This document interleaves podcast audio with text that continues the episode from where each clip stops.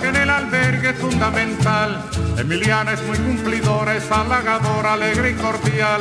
Emiliana no se demora y en la colada siempre es puntual. Si no fuera por Emiliana nos quedaríamos con las ganas de tomar café, de tomar café, de tomar café, de tomar café. Sentido contrario.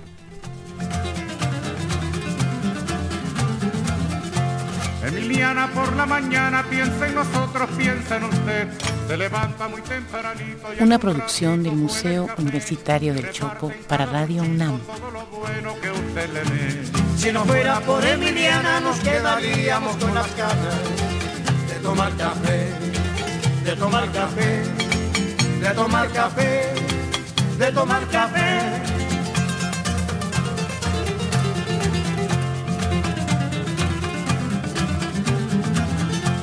Emiliana es como una hermana que nunca, nunca dice que no. Emiliana tiende su mano a cualquier hermano trabajador. Su sonrisa es como la brisa por la mañana en que alumbra el sol. Si no fuera por Emiliana nos quedaríamos con las ganas de tomar café, de tomar café, de tomar café, de tomar café. Sentido contrario.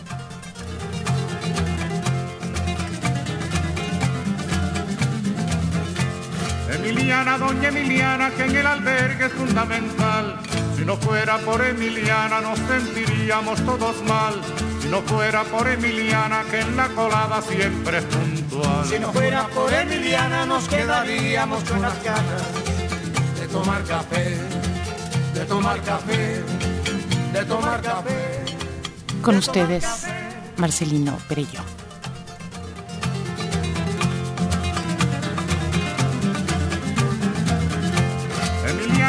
Avanzada, se lo ha ganado con su sudor. Yo la aplaudo con entusiasmo, con alegría y con calor. Emiliana como cubana es un ejemplo y es un honor. Si no fuera por Emiliana nos quedaríamos con las ganas de tomar café, de tomar café, de tomar café, de tomar café.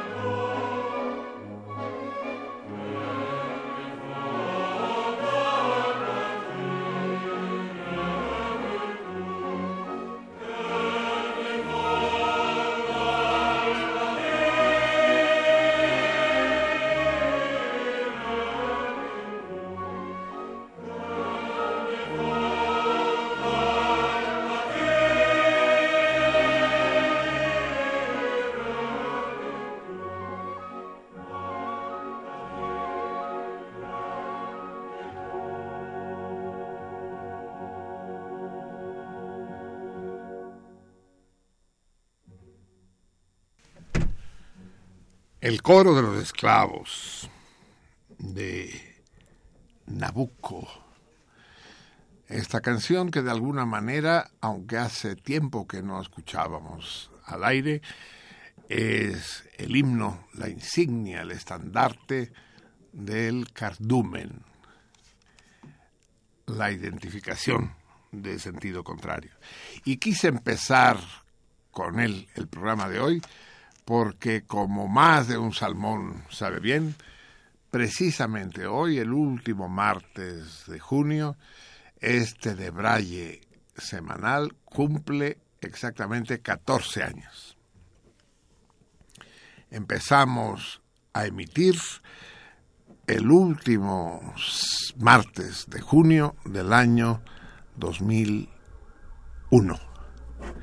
14 años y que sea la música formidable de Giuseppe Verdi con la letra del gran revolucionario Pietro Gori la que nos ayude a festejar, que sean hoy nuestras manera que nos reivindiquemos los salmones como esclavos, aunque sí estamos sometidos por la bota feroz e implacable de un régimen injusto y cuando digo régimen injusto no me refiero estrictamente a nuestro país, sino al mundo capitalista, a la brutal dictadura del capital, a la, a la soberbia cruel del mundo financiero, estupidizante y humillante. Y contra, y contra esa humillación y esa estupidización es que el coro de los esclavos levanta su voz y nosotros con él.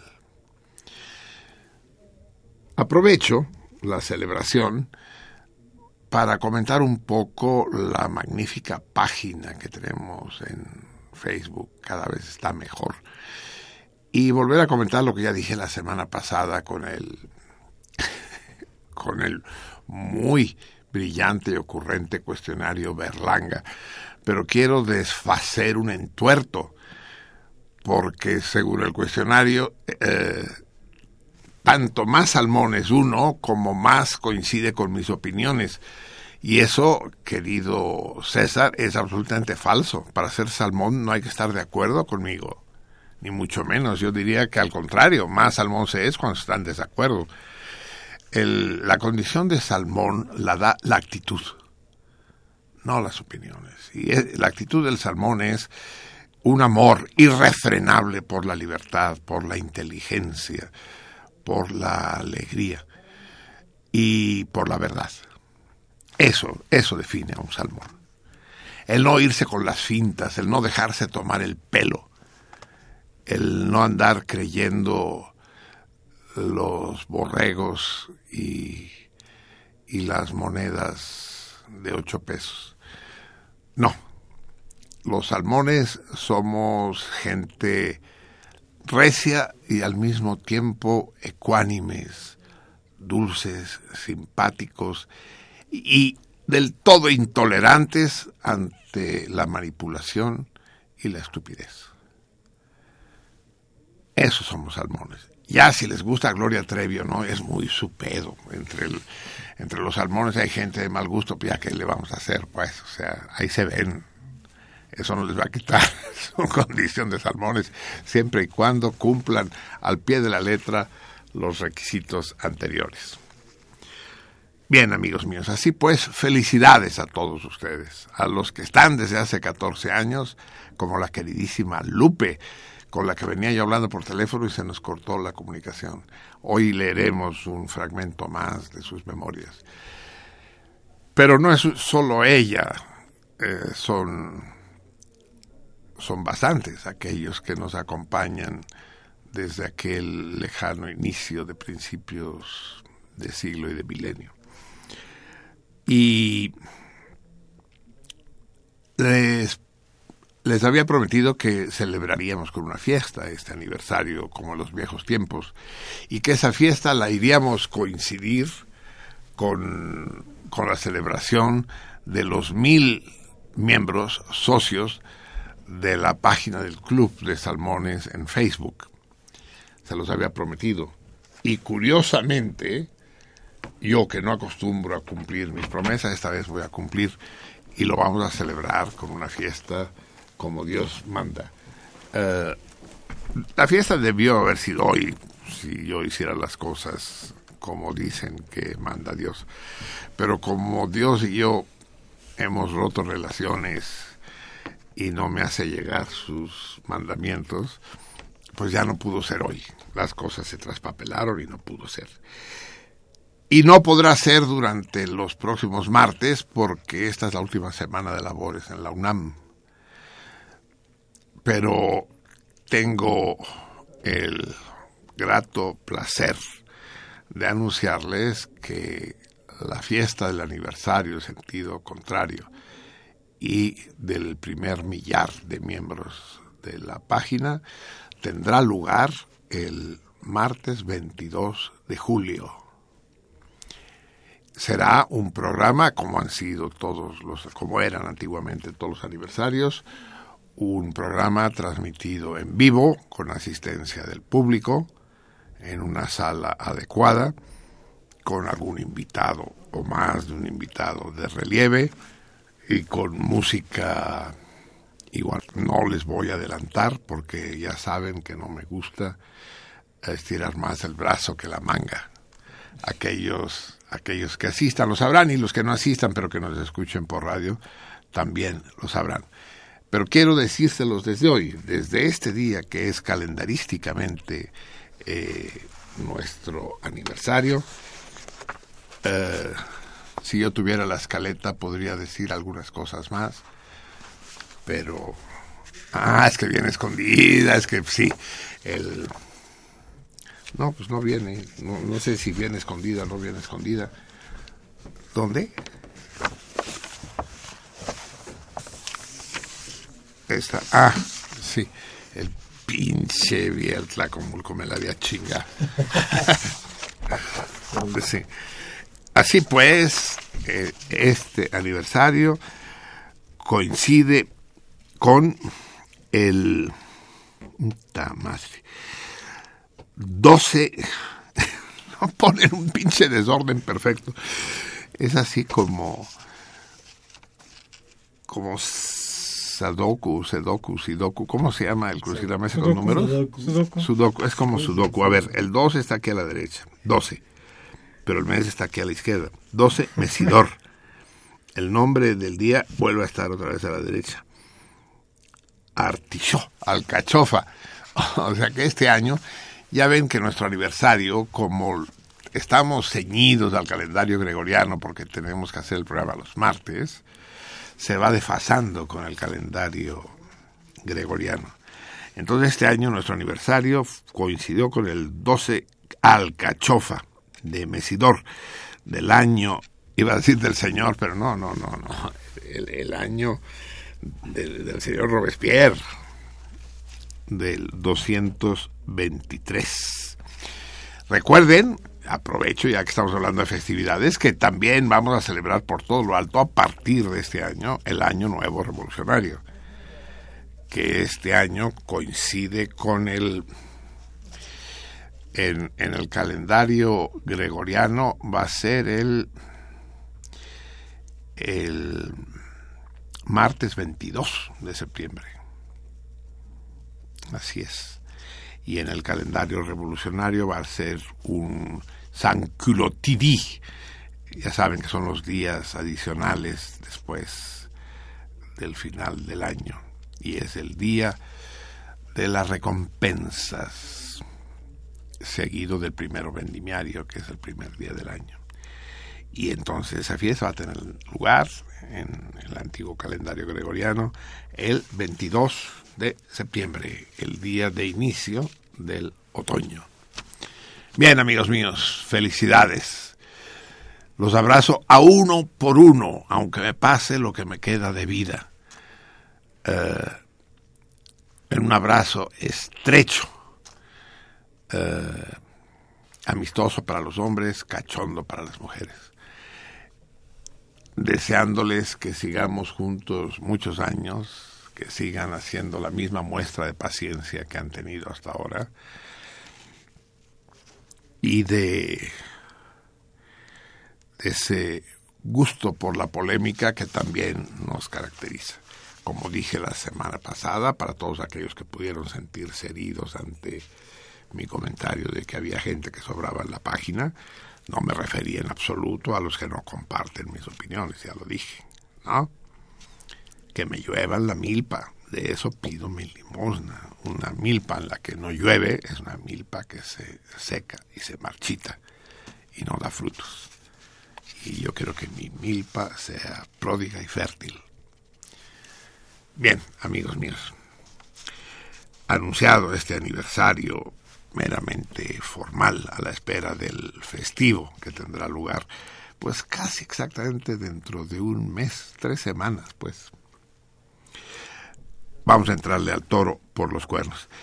Y vamos a entrarle, si tuviéramos audífonos, esto sería una chingonería, sería una tal belleza este programa si hubiera todo lo que tuviéramos que tener. Y demás. Eh, vamos a escuchar una canción que ya conocemos, pero la conoce, esa que vamos a escuchar es un decir, porque ya saben que en este una de las bellezas de sentido contrario es que nunca se sabe qué es lo que va a pasar, si, si vamos a poder escuchar la canción o no, o, si va a ser la que yo anuncio, va a ser otra. Sí, eh, ahí, ahí llegan los productores bien diligentes ellos trayendo los audífonos. Mi propósito es que escuchemos a esta grandísima cantante, grandísima de música popular, belga, muy belga ella, Patricia Haas, de la, de la que de la que ya hemos oído alguna canción, pero hace tiempo. A Patricia Haas me la hizo conocer precisamente una belga por adopción, Elia Krahai, que sigue al pie del radio escuchando de manera fiel e infaltable nuestro programa. Y vamos a escuchar esta canción muy conmovedora, Je voudrais la connaître. Quisiera conocerla. Y es el testimonio de una mujer engañada que se dirige a su marido y que le dice, ¿y cómo es ella? ¿Cómo es la que me roba tu corazón? Vamos a escuchar la primera vez, se las traduzco, y la segunda, como siempre, los dejo solos con ella. Vamos ahí. Quedó claro, Gerhard Surosen al timón de este. Ya entendí que este no es barco, cabrón. Es submarino. Porque los salmones salen a la superficie nomás en el último momento cuando se tienen que partir la madre contra las rocas los osos y las gaviotas, pero antes van bajo el agua para no ser advertido por los enemigos que pululan en el mundo entero. Patricia Haas, je voudrais la connaître, quisiera conocerla. Je voudrais la connaître. Quisiera conocerla. Savoir comment elle est. Saber cómo es ella. Est-elle ou non bien faite? Si tiene el cuerpo bien hecho, es, es hermosa. Quisiera verla. Mirarla mucho tiempo. Conocer su historia. Sus propósitos y su pasado. Es extraño a lo mejor. Esta curiosidad. Enfin pour admettre et pour ne plus imaginer. Sin embargo, eh, no estoy a gusto sin poderla imaginar. Quiero verla, aunque eso me rompa.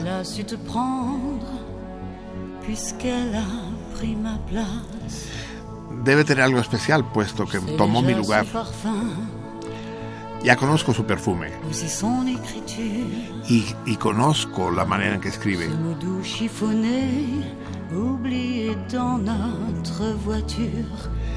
Sus, el, la, las arrugas que deja sobre los forros del coche.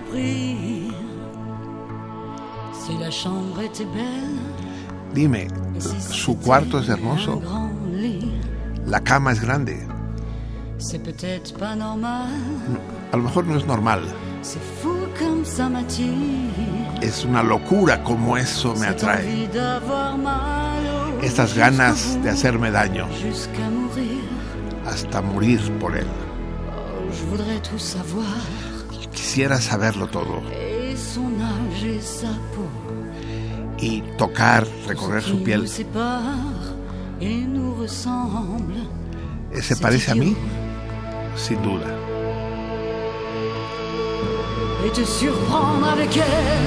Quisiera sorprenderte junto a ella, verte cuando le haces el amor,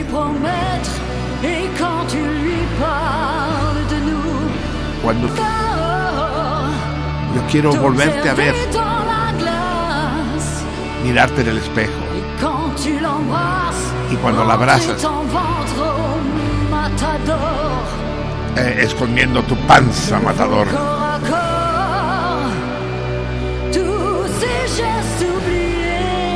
¿Cómo repites ante ella esos gestos que nosotros hemos olvidado? ¿Cuánto cuidado pones en ella?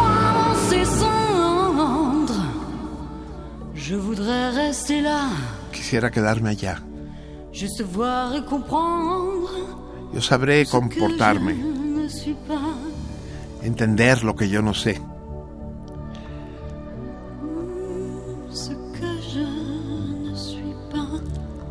saber qué es lo que yo no soy.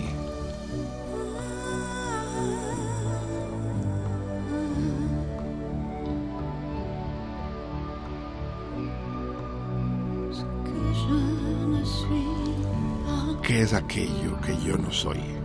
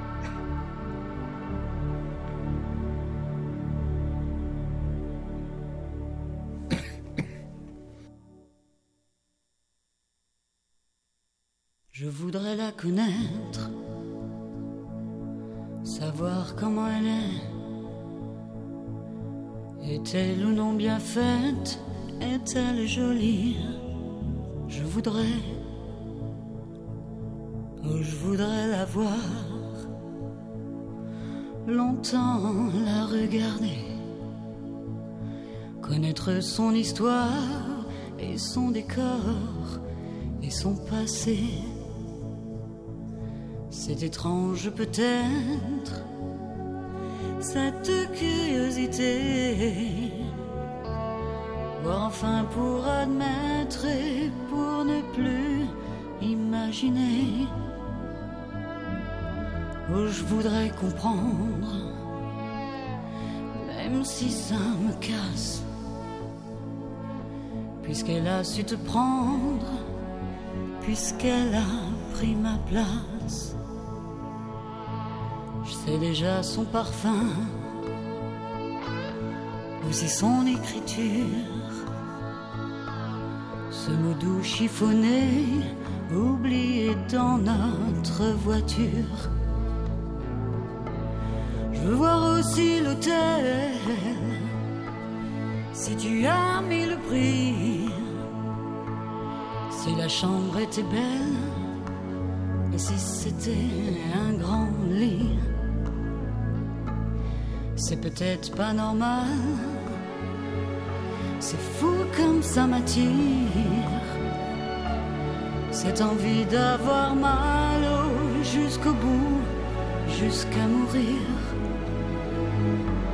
Oh, je voudrais tout savoir. Et son âge et sa peau. Tout ce qui nous sépare et nous ressemble, c'est idiot. et te surprendre avec elle. Quand t'es drôle, quand t'es doux, t'écouter, lui promettre, et quand tu lui parles de nous, je veux te voir encore,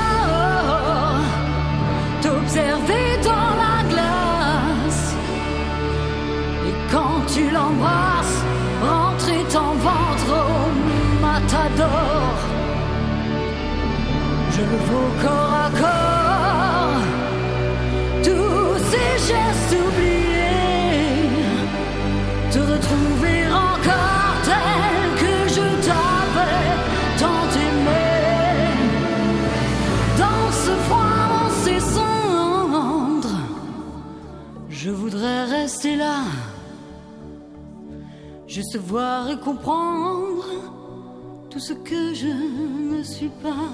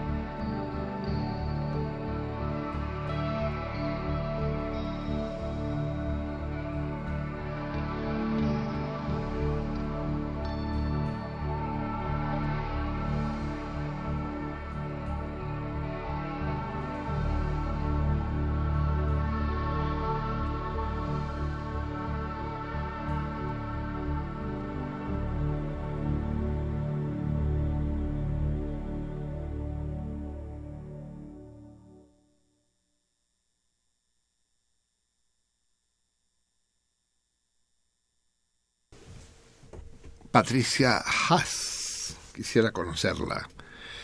Muy, conmove- muy conmovedora, muy estremecedora, diría yo. Muy desconcertante y hermosa canción. Cantada con ese pathos que dicen los griegos, con esta, desde el fondo de las entrañas, pues, que hace pensar que no está simplemente actuando, sino que de alguna manera está hablando de su propio drama. No conozco la biografía de Patricia Haas, pero no me extrañaría ni tantito. Entre otras cosas porque es una situación harto frecuente, tanto del punto de vista de las mujeres como del hombre, ¿no? Dicen que vivimos en una monogamia, pero de hecho lo nuestro es una poligamia oculta, ¿no? Una poligamia subterránea. Ya les, seguro ya les he contado este chiste, pero también estoy seguro de que muchos de ustedes les encanta que repita yo los chistes, ¿no? Les gustan más los chistes que ya saben que los nuevos. En clase, la maestra. A ver, Marisol, ¿me puedes decir ¿Cómo se le llama a aquella estructura familiar en donde el hombre tiene varias esposas? Poligamia, maestra. Perfecto, Marisol, perfecto. Poligamia de poli. Varios, como Politécnico, por ejemplo, o... no ningún otro poli o policía. no, sí poli, varios, poliedro, pol, polígono, ¿no? Varios lados, varios ángulos, varios. Eso es. Poli, varios. Gamia, mujer. Poligamia, perfecto. Federico, ahora dime tú cómo se llama cuando el hombre tiene dos mujeres. Eh, eh, bigamia, maestro. Exacto, exacto. Bigamia, bi, dos. Bimotor, bisectriz, Bigamo, big, bigamia, dos mujeres, bigamia, exactamente. A ver, Buitragues, tú, en el fondo de la cancilla, cállate, hijo, te la pasas hablando más que yo. Dime, Buitragues, ¿cómo se llama la situación en que el hombre tiene una sola mujer? Dime, ¿el hombre, mujer, una sola mujer, el hombre? Sí, Buitragues, el hombre cuando tiene una sola mujer, esa situación se llama, se llama, eh, sí, sí, sí, sí, lo tengo aquí en la punta de la lengua, sí, es cuando el hombre tiene una sola mujer, eso se llama, eso se llama Buitragues, hijo mío, siempre contigo es lo mismo. ¿Cómo se llama? Ah, ah, mono, mono, di tú, mono, eso es, monotonía, maestro. Así es, en homenaje a la Patricia Cass. Uh, hoy hay varias cosas de las que tendríamos que hablar. Así, muy brevemente, porque realmente no sé qué decir. Uno de los temas que han quedado por ahí colgados y de los que no he hablado es esa declaración de un comandante, de un alto oficial del ejército, ya no sé qué tan alto ni quién es exactamente, que declaró que entre los desaparecidos de Ayotzinapa había un militar. ¿Lo han escuchado? ¿Lo han leído ustedes? Como que le han echado tierra a ese asunto. Pero incluso la prensa dice que de oposición y libre como proceso o la Charistegui callan sobre este asunto, pero a mí me parece un asunto absolutamente significativo. ¿Cómo que había un militar ahí?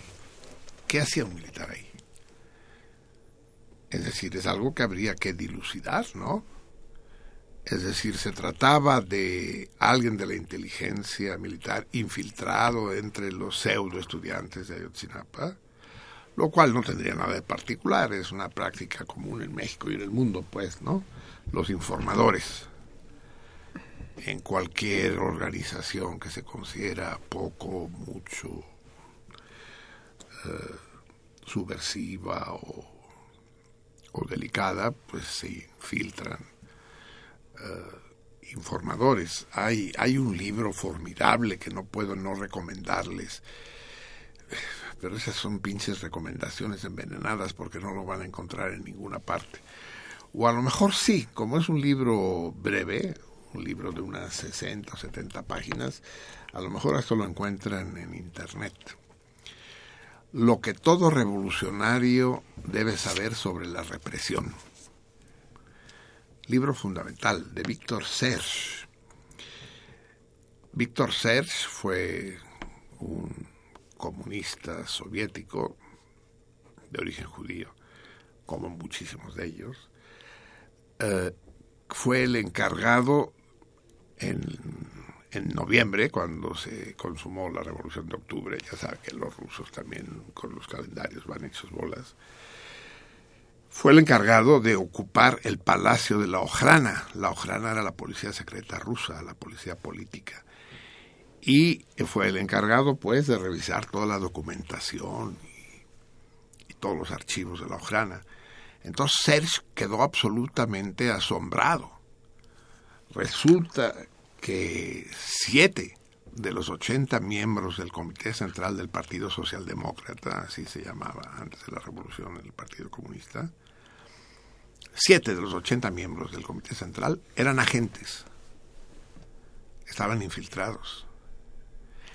Varios miembros del Comité Central y del Secretariado, dos miembros del Secretariado del Comité Central, fueron, fueron seguidos las 24 horas del día durante años.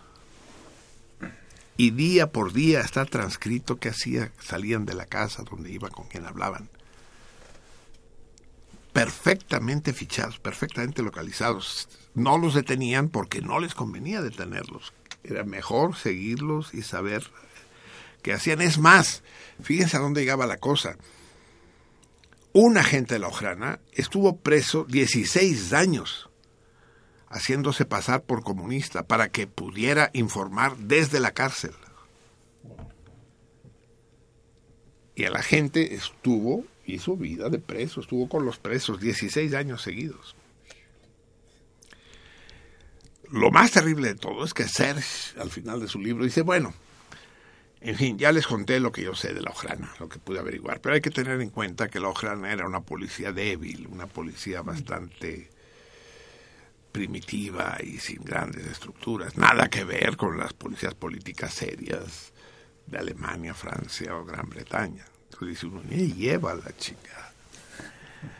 Entonces el hecho de que hubiera un militar entre los desaparecidos de Ayotzinapa tampoco debería llamar la atención. Lo que a mí me llama la atención es el silencio que se ha guardado. Primero, porque no lo dijeron enseguida? ¿Por qué se esperaron a que pasaran siete meses?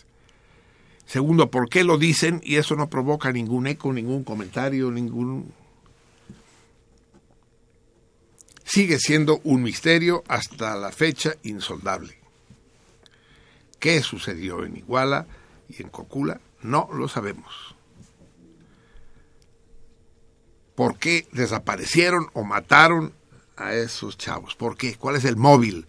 Yo quiero saber los móviles. Yo soy lector de novelas policíacas. A mí si no me dicen el móvil, eh, tiro el puto libro a la basura. Quiero saber el móvil. Pero además del móvil del asesinato, quiero saber el móvil de la desaparición, que eso está mucho más cabrón.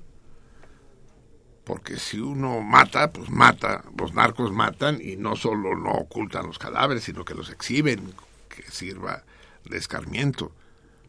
¿Por qué los desaparecen con tanto cuidado al punto de que es imposible encontrar la traza de ellos? De aquel que dicen haberlo encontrado, ya nos olvidamos todos, siguen con la cifra de 43, ¿no? Hasta las propias autoridades. ¿De qué se trataba? Ya saben cuál es mi teoría. Se trataba de una enorme provocación. Y el haberlos desaparecido, vivos o muertos, muertos a estas alturas probablemente, el haberlos desaparecido es, como dice el gran Francisco Gutiérrez Popi, el Alcacelser que mantiene la situación efervescente. Todavía hicieron una manifestación hace unos días por el séptimo mes de la desaparición.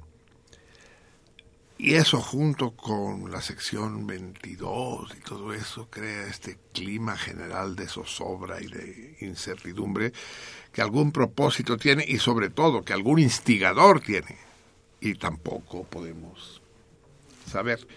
En todo caso, sí hay un dato que debo darles y que es interesante.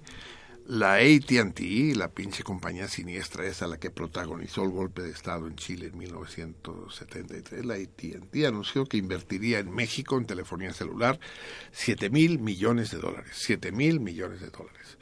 O sea, un 7 seguido de 9 ceros de dólares si lo quieren convertir a pesos, pues esta cifra se va al cielo, porque además el peso ya está, digo, el dólar ya está a 16 pesos, ¿no? Ahí la llevamos.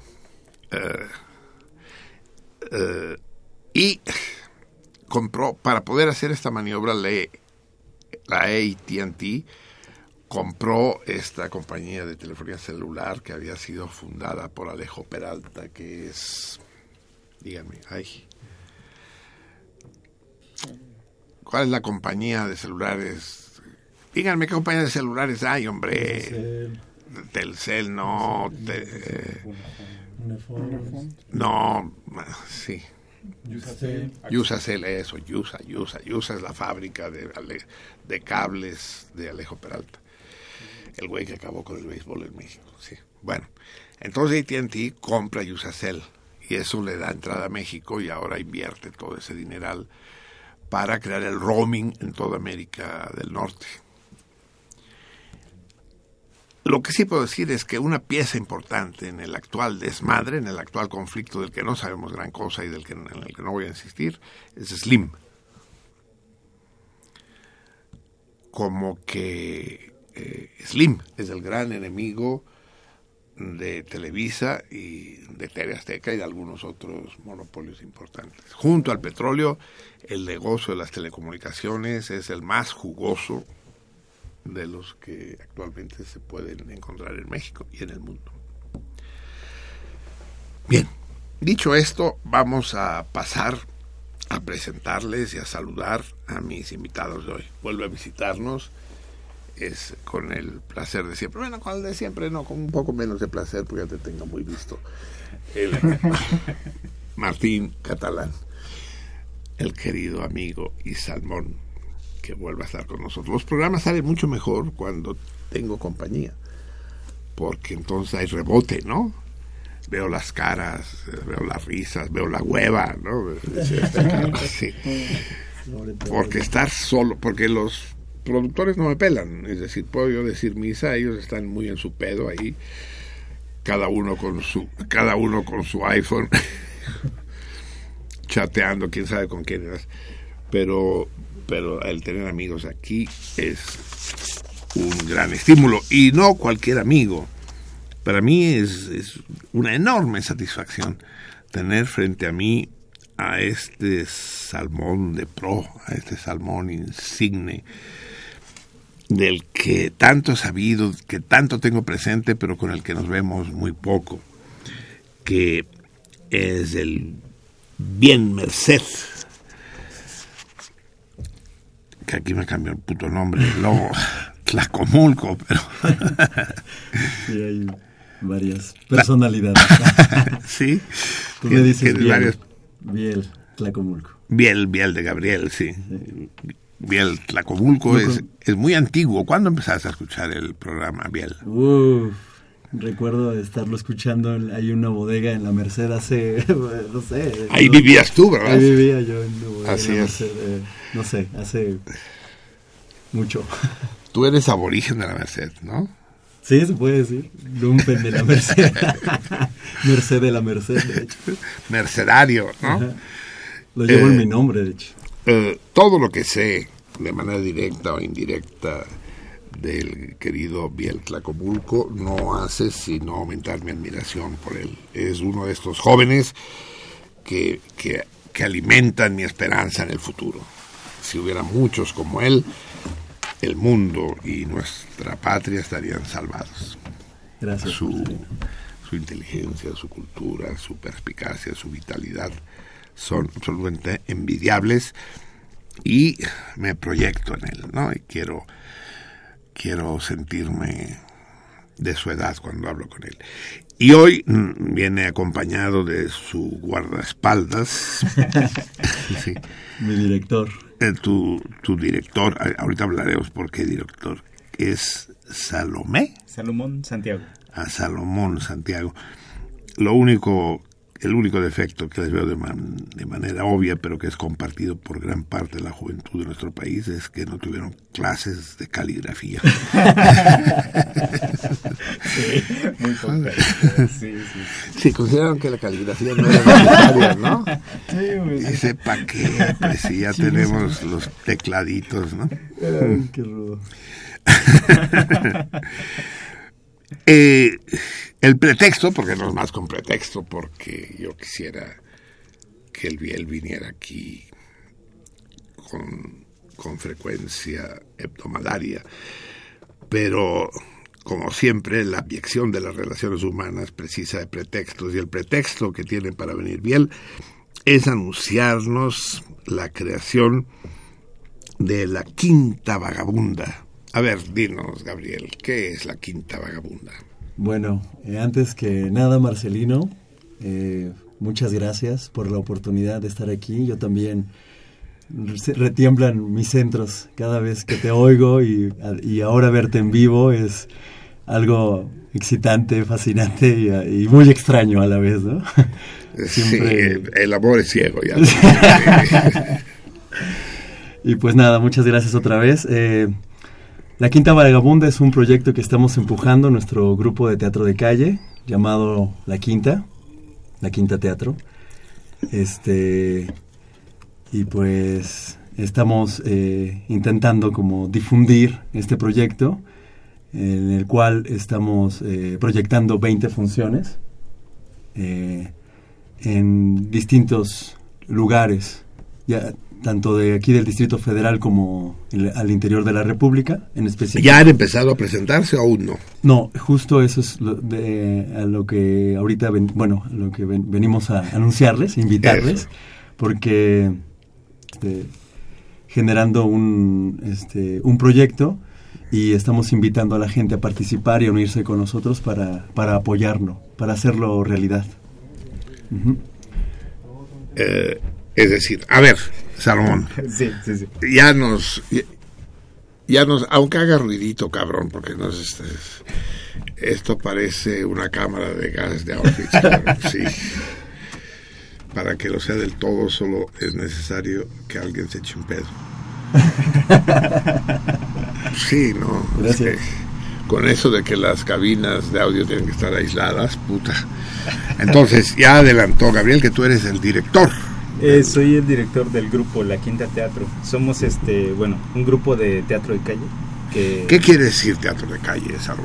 Teatro de calle es, eh, se le dice teatro de calle porque así se identifica mejor, ¿no? Pero explícanos un poco. El nombre correcto sería teatro de espacios abiertos, ¿no? O sea, el teatro que Sí. se hace fuera de un teatro puede ser en una explanada, en un parque, en- y es un teatro pues muy antiguo, ¿no? En realidad es un teatro que existe desde antes de que existieran los teatros En el mundo. en el mundo. Sí, sí, sin duda. Y pues nosotros, nuestro Sí, trabajo Molière se Claro. representaba, iba recorriendo Francia representando. Él viene de la comedia del arte, por ejemplo. Así es, eh, en espacios públicos, en espacios abiertos.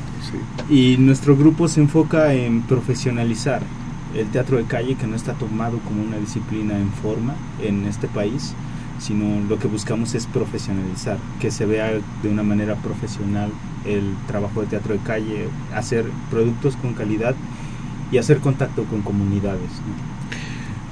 Cuando dices profesionalizar, quiere decir que ustedes pretenden vivir de ello. ¿O a Sí, qué le claro. llamas profesionalizar?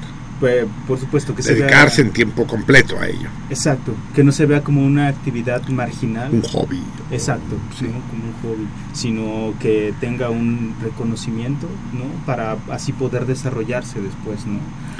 Pero si es teatro de calle, no pueden vender boletos. Exacto, sí, no, no, no se Entonces, puede. ¿de qué van a vivir? ¿De subvenciones? ¿De, de Conaculta o cómo? Pues en realidad hemos buscado la mayor cantidad de opciones, ¿no? Eh, una de ellas es esta que, Se oye demasiado fuerte, pero pues solo así podemos vivir, cabrón. ¿Dónde está el ventilador? El, el productor nos impide, nos prohíbe que tengamos aire acondicionado. Y, y no tenemos ventilador. Bueno, a ver, deja abierta la puerta y esténse calladitos, ¿no? Cuando caiga el primero, pon la rúbrica de salida. Eso es. Entonces, eh, necesitan pues becas, eh, Sí, subvenciones de los eh, organismos de cultura. ajá, Si existieran, como en el tiempo de Molière, No. mes- mecenas. eh, no, pues sería otra cosa Así es. Eh, pues es el trabajo que hemos estado haciendo estos últimos años. Llevamos tres años como, como un grupo ya establecido. Ah, entonces ya han empezado, pues, Sí, haciendo eso, el teatro de calle. exacto. Tenemos varios espectáculos y el que queremos eh, que vaya a comunidades es un teatro que se hace, se llama teatro de papel, Kamishibai, que significa drama de papel. ¿En qué? ¿En En japonés?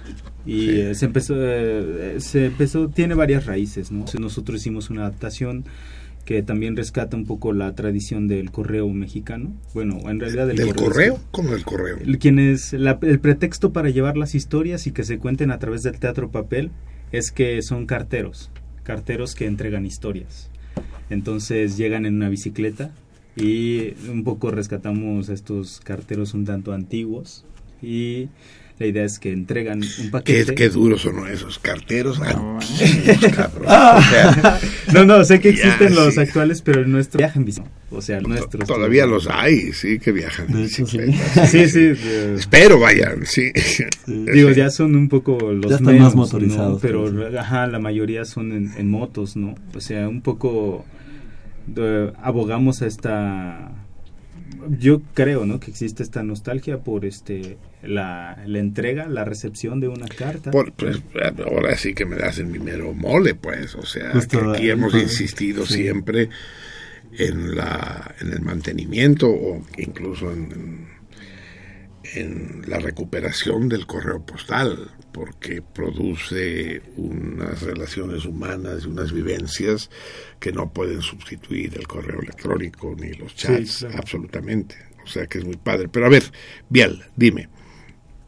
Ustedes anuncian el espectáculo públicamente, convocan a la gente a asistir, Sí. o simplemente hacen una especie de flash mob y donde la gente está reunida, llegan y empiezan a improvisar o a actuar. No, no, no. Previamente se hace un trabajo de difusión, ¿no? Donde también, bueno, ya previamente o sea, hay una planeación. O sea, sí llegamos, digamos, que es parte también de la cuestión de la profesionalización, que es este, justo trazar ¿no? el camino y trazar las estrategias para acercarse a las comunidades, para acercarse a, a, los, a las poblaciones, ¿no? a las delegaciones es un, es un trabajo que requiere como mucho, mucha preproducción para justo llegar en el momento eh, eh, del, del, acto, ya, ya sepa la gente que ahí va a ser, ¿no? Previamente si hay una llamada, hay, hay una especie de prejuego al espectáculo, pero, pero sí, nosotros trazamos. Eso plantea una serie de problemas serios, ¿no? Por ejemplo, eh, ¿interactúan ustedes con la gente? Sí. sí, sí, sí. La, la, la, interpelan, la, le, le solicitan, le preguntan cosas, les sobre todo los invitamos a participar, no de una manera, la idea es hacer mecanismos sutiles, escénicos, en que la gente se siente integrada, ¿no? O sea, entonces todo el tiempo no es como en el teatro de sala donde se anula el público, sino aquí todo el tiempo el público es considerado. O sea, no ponemos como un telón de medio, sino ni obscuridad, sino todo el tiempo yo sé que tú estás ahí y yo estoy aquí y hace ocurrió un hecho escénico, pero siempre estamos, ¿no? Y siempre hay una relación franca. Sí, pero pero no no hablan con personajes del público, ni el público habla con ustedes o no se entregan cosas, o sea, les damos a veces pequeños ob objetos o los hacemos que sean algunos personajes, ¿no? No tienen que hablar, pero de repente son nombrados, ¿no? Como, sí. o la persona a la que se va. Y, y si se encuentran algún cábula que quiera hablar, sí, ¿se lo prohíben? Pasa, sí, lo, los mejores son los niños, ¿no? Si les das la oportunidad de contestar, lo harán siempre, ¿no? Por eso. A la menor provocación. ¿Y ustedes eso lo incorporan o lo suprimen o con qué hacen en eso? No, casos? la idea es cómo incorporarlo también sin desviar, ¿no? Como, o sea, es. sin que eso destruya como la cierta construcción. Eso. eso. Otra dificultad seria, Biel, es el problema del sonido, de la música y del volumen de las voces. Sí, sí, sí. Eh, ¿Tienen música? Sí, hay música. En, ¿Música, música viva? No, no, en, hay grabaciones que son reproducidas. Y, y tienen, un, y, bueno, tienen un amplificador y... Sí, sí, sí. Bueno, aquí hay, más bien hay que hablar de, de que tenemos ya algunos hijos en nuestro haber, algunos espectáculos ya fermentados, en los que sí, en, en algunos de ellos la música es un componente, la música en vivo, la música, hemos tocado, por ejemplo, en el último espectáculo que se llamó La Carroza de la Vida, ya este ya había ya nosotros tocábamos instrumentos. Ah música viva no digas en vivo música eh, viva sí. viva sí sí sí. Sí porque música en vivo es grabada pues, sí, sí, sí. música viva. Sí y hay en otros espectáculos donde también convive donde conviven las grabaciones con con la música viva la música viva y otros como este de Kamishibai donde solo es música grabada ¿Y uh, cómo le hacen para amplificar las voces? ¿O es como el teatro griego a, a pulmón abierto? Algunas veces sí. Algunas sí. veces sí. Eh, este, este Mishibai en realidad está hecho, planteado para espacios como jardines, o Sí. sea, semi-controlados, ¿no? Donde exista... eh, no, no abarca demasiada gente, pero sí está considerando unas 70, 100 personas, ¿no? Que tanto ¿Están de pie? Están en donde se puedan acomodar. Nosotros buscamos el lugar trepados en los árboles, Exacto. sí, ¿no? O sea, desde las ventanas. sí. Exacto, la idea es que se acomoden en donde ellos puedan. O sea, ustedes no llevan sillas. No, no, no. Solo llevamos la bicicleta y en la donde pueda estacionarse la bicicleta, ahí puede ocurrir la obra. Llevan un estrado, una tarima No, no, no. Solo la bicicleta. Es- a nivel del piso. Exacto. Van caracterizados, llevan Sí. trajes. De tratamos de un poco tener esta estética de a eso me referí un poco con los carteros antiguos, no son carteros como actuales, sino remontarnos un poco más hacia A ver, con eso me desconciertas. ¿Cómo, cómo, ¿Cómo son los carteros antiguos? ¿Qué tan Exacto. antiguos? No hay, no existe, o sea, lo- si nos vamos realmente a los carteros antiguos, eh, son gente común y corriente, ¿no?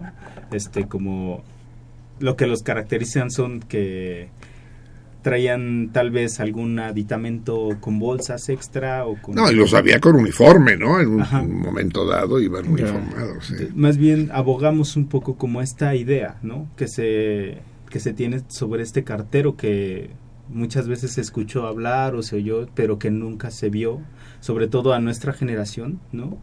Creo que no conocimos de lleno a esos carteros. ¿Ustedes no han visto nunca un cartero? Sí, pero no como como de digamos de los 50 para atrás yo no te, no tendría un, un- en la imagen de un cartero como era un cartero Pues eran muy parecidos, cabrón. A lo mejor sí iban en bicicleta y los había que iban a pie, pues, con sus grandes alforjas. Bueno, y- lo que pasa, la diferencia es que aquellos llevaban cartas y los de hoy llevan recibos, ¿no? Pero aparte, ¿tú actúas bien? es eso. Sí, tengo eh, la- una participación con uno, uno de los cuentos, en uno de los ¿Y de tienen, entregas. tienen un, un guion, un libreto al que atenerse Sí, o tenemos- improvisan? No, no, no, tenemos, este, digamos, hemos escrito las historias, algunas son tomadas de cuentos populares, otras las, las nosotros las elaboramos, las hicimos, y otras, este, pues que ya, ya existían, ¿no? Son, son de autores, Sí, son, de hay- autor. soy sí, autor y también nosotros hemos, digamos que jugado a crear también las Goldoni, en fin, los clásicos. A ver, si como roncas duermes, cabrón, échate un, un breve parlamento. A ver. Torito, no, y luego para mis pulgas. Eso. Ok, ok, este, a ver, ¿qué será? Si no quieres, no. Simplemente haz, haz el ridículo y quédate callado. Aquí todos somos libres. Uy, ahora sí me agarraste en... en Bueno, curva, deja poner una canción para que te, para que te lo pienses, ¿sale? Ok, ok. Bueno, porque a poco usan usan cómo se llama la chingaderita que se No, nada Chícharo, ¿sí? ¿Usan chícharo? No, no, no. Y, y no amplifican las voces, me dijeron, ¿verdad? Mm, mm. No usan Bueno, micrófonos. Sí, en es- ocasiones cuando son de más ya es demasiado público hemos dado alguna vez este espectáculo para unas 700 personas Uy, y sí tuvimos que amplificar no ya si no hubiera sido un poco estrangular a los actores claro, porque el teatro griego, ¿sabe que los teatros griegos eran gigantescos? Sí. Mucho mayores que cualquier teatro actual. En fin, como los mayores teatros, es decir, Sí. había teatros para 7.000 y 10.000 espectadores, ¿no?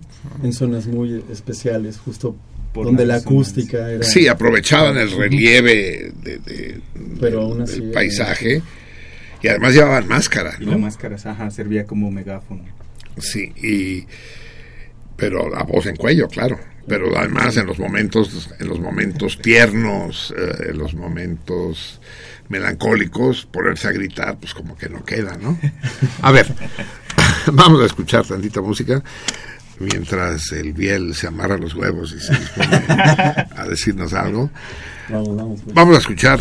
El otro día no pudimos escuchar al, al negro blanco, al albino. Hoy vamos a ver si podemos escuchar a otro extraordinario compositor, músico y cantante africano de Mali.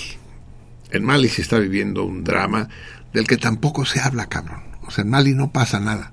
Simplemente la aviación francesa se dedica a bombardear cotidianamente como el burócrata que va a su trabajo el asesino se levanta, se sube a su avión que está cargado con las bombas inteligentes y se va a matar a las víctimas que por lo visto son menos inteligentes. Diario, diario, diario, desde hace años.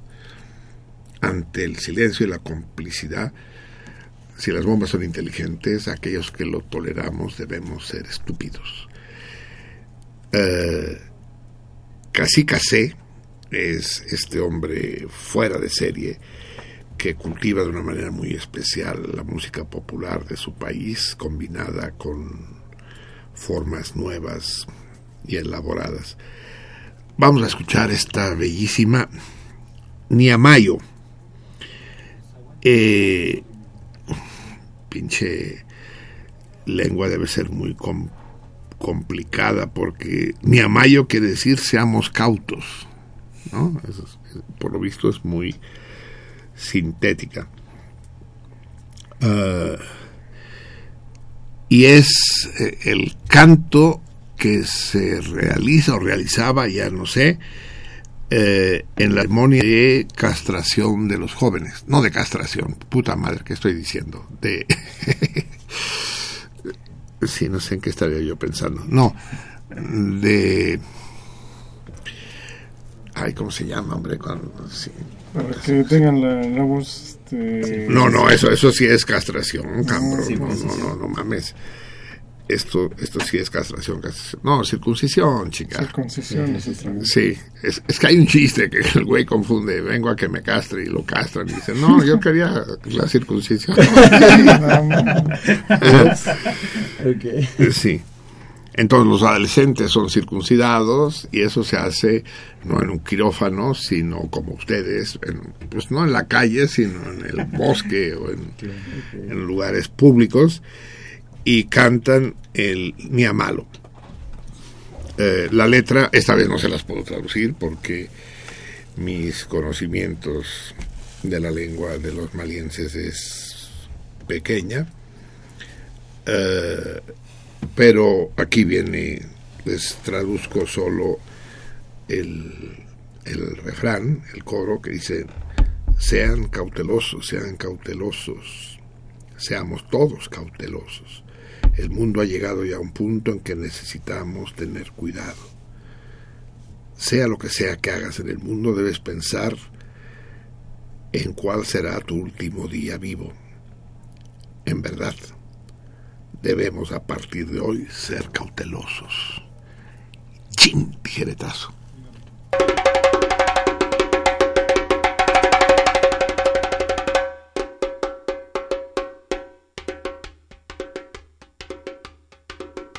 imalo angalo. Imalo amabeki ilimalo. Ilimalo angani ilimalo. Ilimalo amabeki ilimalo ilimalo. Yamasele ilimalo ma dunya yamasele ilimalo ma jombage yanya madiyaro jogi janto ilabano atonya jamanga ilimalo jandi.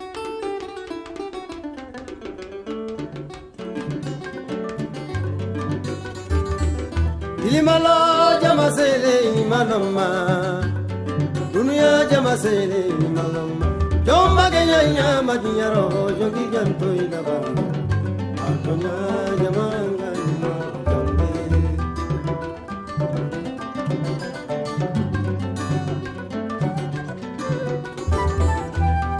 Ningo dunya sele imaloma. Jama nyamolu dunya sele imaloma. Ningo duya sele ni maloma Yamana yango lu duya sele ni maloma Yoma ke yaya madiyaro yongi janto ilagalo Akoya jamanga imalo jangini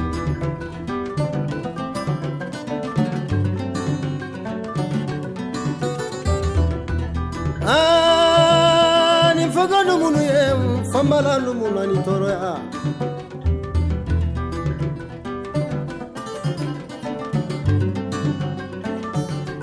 i bani nege bera te kurange na sumera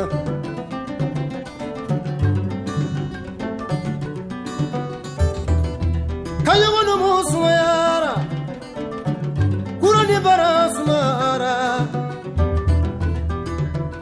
niwo i ba kante sumaworo danigɛbɔ gumadi bantaba ɲaniɲani di kamasiga Niye manem smoro samarai kapu magara Niye manem smoro magarai kabata magara Jene bangal subana mitana mi jogara Nuwe bali nega bera kurani bara sumara Saya melega timinani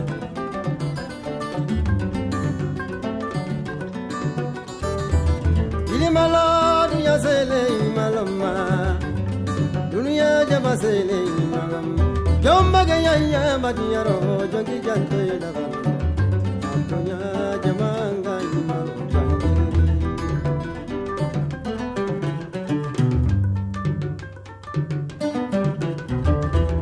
ilimalo jamasele ilimaloma dunuya jamasele ilimalo jombaga yanya madiyaro jogi janto yedaga antonya jamanga ima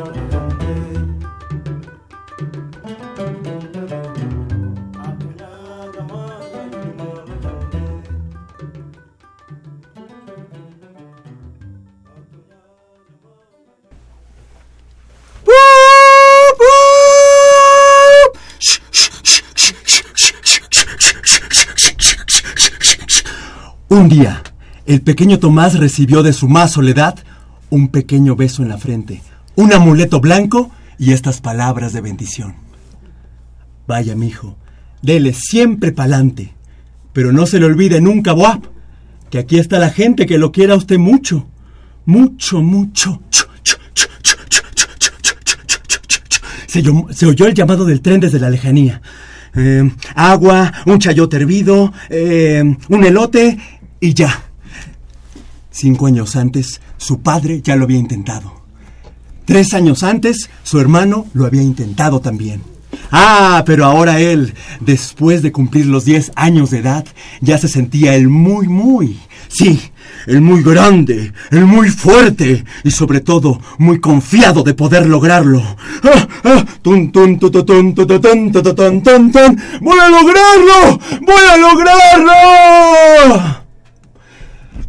Aunque no sabía ni leer ni escribir como su hermano Melvin, pero sabía dibujar y en su cuadernillo retrataría toda la aventura para que su hermana, la Glorita, peregrina en turno, tuviera un mapa claro hacia el país del encanto.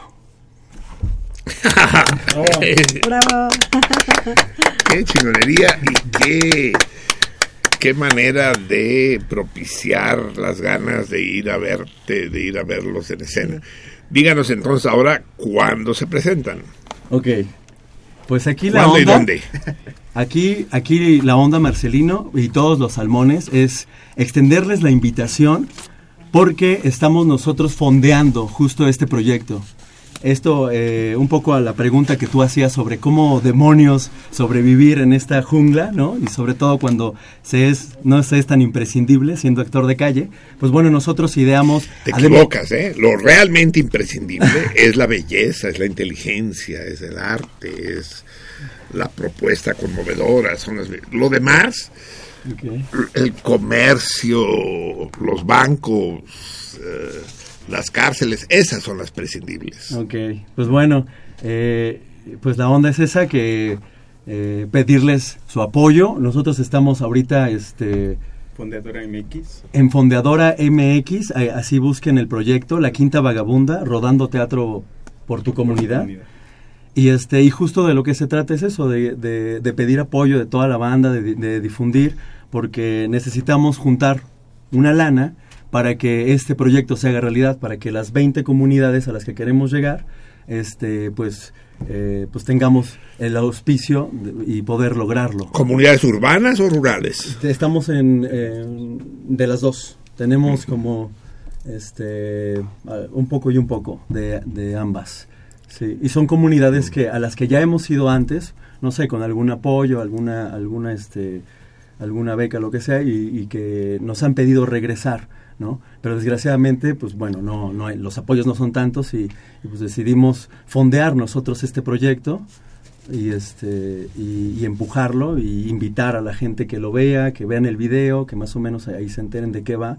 En síntesis es, es lo que te digo, son 20 funciones en 20 comunidades y este y nada, la meta es juntar ahí una lana y pues nada, métanse a Fondeadora MX. En Facebook eh, y, en, y en Gmail, en eh, quintateatro arroba gmail, ahí este, si nos contactan les hacemos saber todo, le resolvemos cualquier pregunta, este, nos ponemos en contacto pues.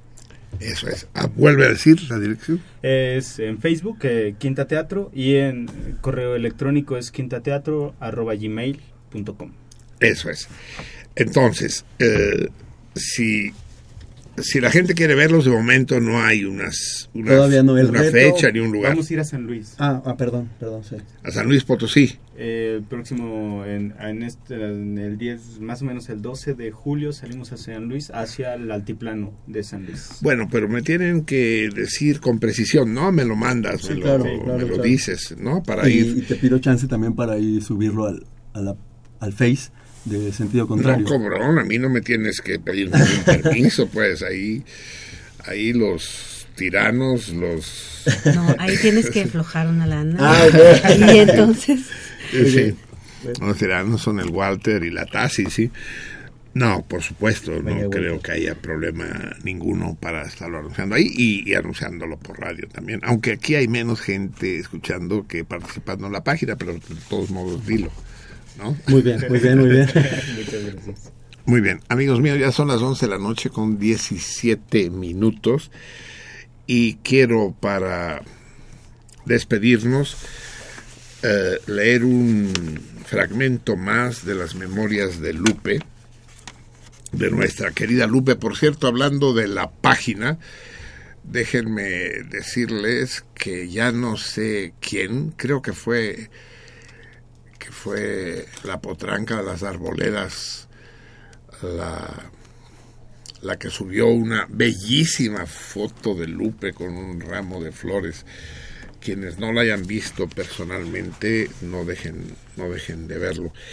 Y vamos a hacer un esfuerzo entre todos para culminarla a que, pese a las dificultades que tiene para movilizarse, asista a nuestra fiesta del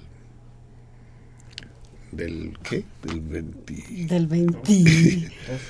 22. ¿Qué? No, no, no, no, 22 es la de No, septiembre. es el 23, ¿no? ¿3? No, ya vale. Sí, 20 del ve- las 22 tienes razón, Martín, del 22, Está ya. 22. Es que también es 22 en septiembre, está de la Ah, sí, chingada cierto. esto, sí, sí. Bien, entonces vamos a leer un fragmento más de, de la querida Lupe. Vamos a acompañarlo esta vez con música de Prokofiev. El, el, el productor decidió que tenía cosas más interesantes que hacer y se pintó de color. Sí, les digo, es, es que este es un programa libertario, o sea, que cada quien, cada quien hace lo que se le hincha un huevo. Entonces, vamos a escuchar de Prokofiev la sonata número uno en F menor. A ver, F, ¿qué es la F? Rápido. C es Do. D es Re. A ver, C, D. E es Mi. F es Fa. La huevo pendejo. F es Fa. Ah, es Fa. Fa. Así que la sonata número uno en Fa menor, opus número uno, de Sergei. Vamos a escucharlo. Primero les daré un breve resumen de lo que nos había escrito, de lo que habíamos leído de Lupe hasta ahora. Y después seguiremos con la siguiente lectura.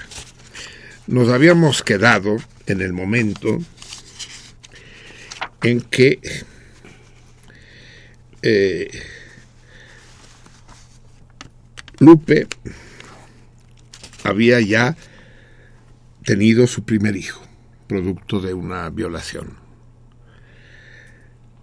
Y nos decía que cuando su hijo tenía unos seis meses, eh, se rebeló en contra de su madre, tomó un rebozo, cargó al niño y le dijo a Nata, ella no quiere decirle madre, ya lo saben ustedes, a Nata, estoy harta de que me estés golpeando y me salí. Eh, no sabía dónde ir. Podría volver a Tlalpan, dice, pero mi padre acaba de morir y la vida con Manuel... eh, no, mi abuela acababa de morir. La- la- la- el amor de la vida de Lupe. Su abuela acaba de morir. Y la vida con Manuel, su padre, no le acababa de atraer. En ese momento salió Pepe, el, el amante de la madre, y me rogó que no me fuera, dijo. Tardó mucho para convencerme, pero cuando entré le dije a Nata, ahora no me voy, pero me vuelves a poner la mano encima y me largo. Ahí habían acabado los golpes, aunque no los reproches. Continuamos hoy pues con la lectura. Iniciamos con la sonata de Sergei, la número uno, en fa menor.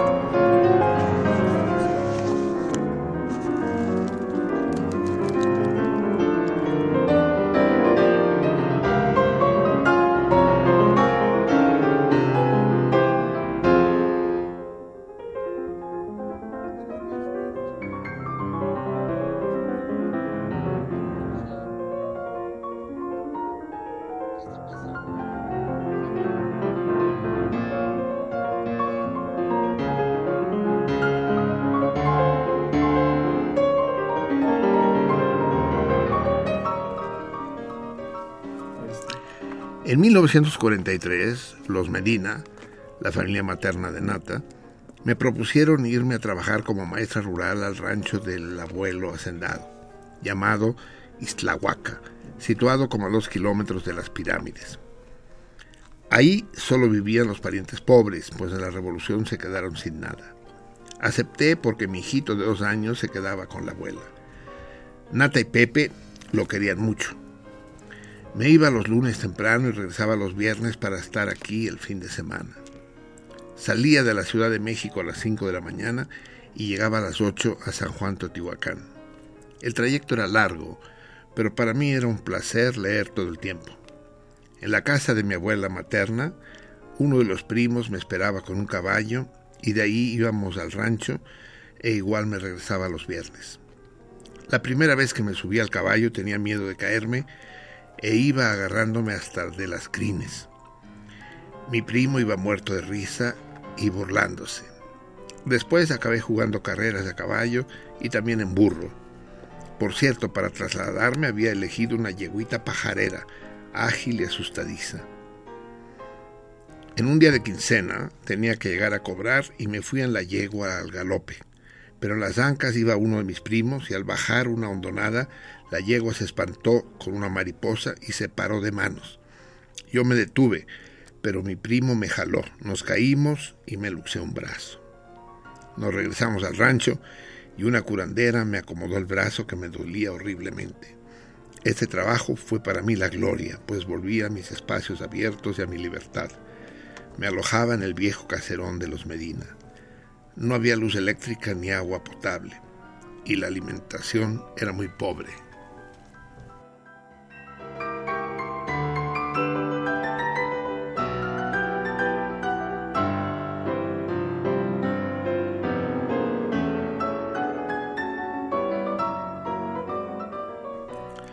La escuelita era solamente un salón grande con pizarrón y bancas escolares. No muchos padres se preocupaban porque sus hijos aprendieran, así que los inscritos eran unos 40 chamacos que cursaban primero, segundo y tercero. Eran lindos y sumisos y estaban acostumbrados a obedecer. Solamente había uno que era como el demonio, llamado Modesto Medina. Cuando Nata murió, un hombre muy guapo me dijo, Lupita, ¿se acuerda de mí? Soy Modesto, respondí, Modesto Medina, y nos dimos un abrazo muy afectuoso. Yo nunca los maltraté ni castigué, pues tenía bastante experiencia de lo que esto significaba. Formé tres grupitos y les enseñé aritmética elemental, a leer y escribir, y algo de historia. El mismo maestro enseñaba a los tres grados y no había programas definidos. Las clases eran de 9 de la mañana a 5 de la tarde, como dos horas para comer. Me gustaba llevarlos de excursión a las pirámides o simplemente al campo y subir a los cerros. Me olvidaba decir que los padres solo mandaban a los hijos varones. Las niñas no asistían porque únicamente debían estudiar los hombres. Algunas veces les pedía que mandaran también a las chiquillas, pero los padres se negaron. Aquí en el DF los grupos ya eran mixtos, pero allí no. Como gocé de esa libertad, además de sentirme útil, aun cuando no tenía conciencia de muchas cosas. De política no sabía nada, tantos así que me llevaron de acarreada a San Martín de las Pirámides, y no tenía idea de por qué ni para qué. Se trataba de llevar a todos los maestros de la zona para apoyar a Alfredo del Mazo, padre, como, como gobernador del Estado de México. Y no tenía la menor idea de tal acarreo. Lo que me gustó mucho fue la riquísima comida que nos dieron, en contraste con la pobre alimentación del rancho.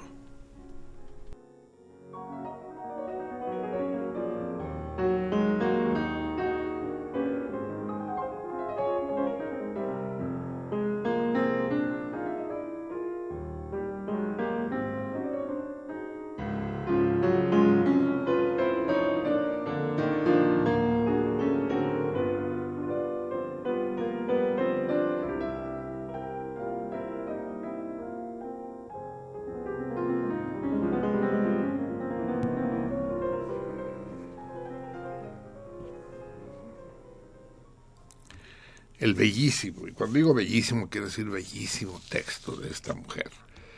Es una prosa ágil, fluida, perfumada, inteligentísima. Y esta vez nos perdonó la vida y no fue y no fue desgarradora como otros de los fragmentos que hemos leído. Es una visión bucólica y hermosa a pesar de la pobreza, de una inteligencia y una sensibilidad envidiables. Así es nuestra Lupe. Yo hubiera querido hablar con ella después de leer el texto, pero ya no tenemos tiempo. Y no sé si aguantó despierta a esta hora. Yo tenía que haber leído este texto más temprano. Pero entre una cosa y otra, y mis amigos teatreros, se nos echó el tiempo encima. Antes de irnos, sí quiero dar fe acuse de recibo de las dos cartas que recibimos esta semana. Solo dos. Chinguen a su madre los salmones huevones. Recuerden cuál es el torito vigente esta quincena todavía. ¿Qué país en el mundo tiene dos? Yo dije gobernantes y eso puede inducir en error. Dos jefes de Estado. Dos jefes de Estado distintos. ¿Qué país en el mundo tiene dos jefes de Estado distintos? Uh, el, el, premio es, ¿qué es? ¿Tres? El premio es... Lote de libros colofón. El lote de libros colofón, que ya no sabemos cuáles son. Por cierto, que no le trajimos sus libros. Martín me lleva la chinga. Bueno, así, así tendrás que venir la próxima semana otra vez. Ricardo Arteaga Larios nos escribe por primera vez eh, y dice que no sabe qué decir. Me gustaría enormemente que volvieras a retomar los chistes. Sí, los tengo olvidados. Hoy conté uno, hoy conté uno, sí. sí. Pero, pero sí los tengo que retomar, ya lo he pensado más una vez. Ahora aprovecho tu, tu reprimenda para hacerlo formalmente. Ya que eres muy bueno, muy bueno contándolos, y no solo contando chistes, ¿eh? no te vayas con la finta. Pienso que el programa no necesita nada más, quizá un poco más de tiempo, si supieras cuánto. Aunque en lo personal prefiero la hora y media. De lo contrario me desvelaría, pues de chingas, güey. Soy una persona más bien diurna. Leí divina, dije, ay no mames, no, diurna. No me interesa responder toritos, ya que si escucho el programa es solo por el puro placer, no para obtener ningún premio. Órale, cabrón chúpense esa punta de oportunistas. el premio para mí, el premio para mí es el programa, la que belleza, cabrón, más salmones de estos quiero. Un abrazo a ti y a todo el cardumen. Felicidades. Felicidades a ti, Ricardo. Padre carta, muy padre carta. Y nos escribe también Antonio García. Escribo solo para felicitar, otro que no sabe qué decir. Escribo solo para felicitarte a ti y al programa por seguir al aire Espero que sigas siendo auténtico en todo lo que haces. Pues tú dilo, no soy yo quien lo va a decir. Agradezco a Radio UNAM por darnos la oportunidad de tener un programa como sentido contrario. Yo también le agradezco, cabrón, a ver cuánto dura. Larga vida, Marcelino Perelló. En fin, sí, larga, no demasiado, pero larga. Y a tu programa. Saludos a todos. Saludos a ti, Antonio, y un abrazo cordial. Escamas sobre escamas. Muy bien, amigos míos. El torito sigue vigente, pues, que país del mundo tiene dos jefes de Estado distintos. Y recuerden que el premio es un bello lote de libros de la distribuidora Colofón, así como el que le debemos a Martín. Nos vamos, amigos. Ya no tuve tiempo de hablar de Grecia, porque están pasando cosas muy importantes en Grecia, en Europa y por lo tanto en el mundo. Ya hablaremos de Grecia. Total, las cosas no se van a acabar en pocos días. Hablaremos con cuidado de Grecia. Y nos despedimos pues con música griega como debe ser. Y si es música griega, obviamente es Teodorakis. Y si es Teodorakis, obviamente es Stop Perigali, la, la hermosísima canción de amor del gran Mikis, mi amigo Mikis. Ya les dije que yo soy cuate del, del monumental, en todos los sentidos de la palabra, Teodorakis. Miki querido. Perigali oculta y blanca como una paloma, la sed del mediodía, pero el agua es salobre. En la rubia arena escribió su nombre y se inactivó por escrito. El viento lo borró. Amigos salmones, un abrazo muy estrecho. Y si mis deseos se cumplen, pasarán ustedes una semana espléndida. Nos encontramos aquí, vacaciones o no vacaciones, en el mismo lugar y con la misma gente. Hasta allá.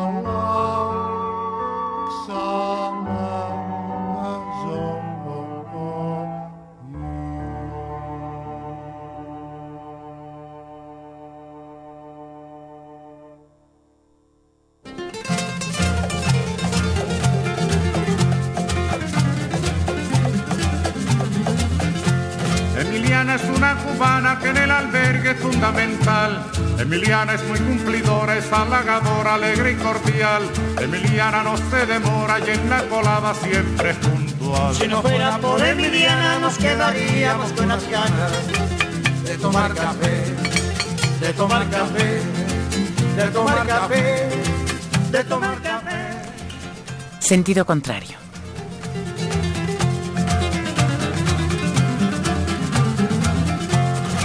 Emiliana por la mañana piensa en nosotros, piensa en usted. Se levanta muy tempranito y en un ratito cuela el café y reparte en cada buchito todo lo bueno que usted le dé. Si no fuera por Emiliana nos quedaríamos con las ganas de tomar café. de tomar Una café, producción del Museo Universitario del Chopo para Radio UNAM.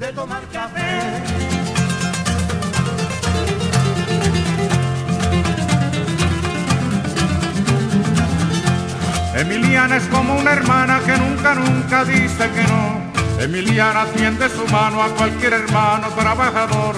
Su sonrisa es como la brisa por la mañana en que alumbra el sol. Si no fuera por Emiliana nos quedaríamos con las ganas de tomar café, de tomar café, de tomar, Sentido contrario. de tomar café.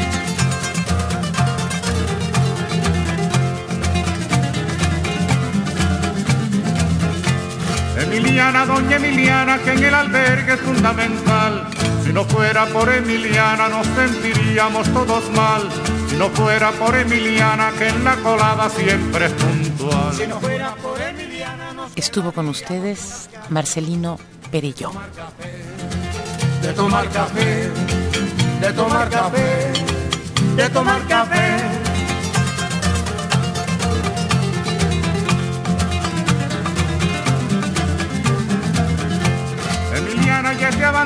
se lo ha ganado con su sudor. Yo la aplaudo con entusiasmo, con alegría y con calor. Emiliana como cubana es un ejemplo y es un honor.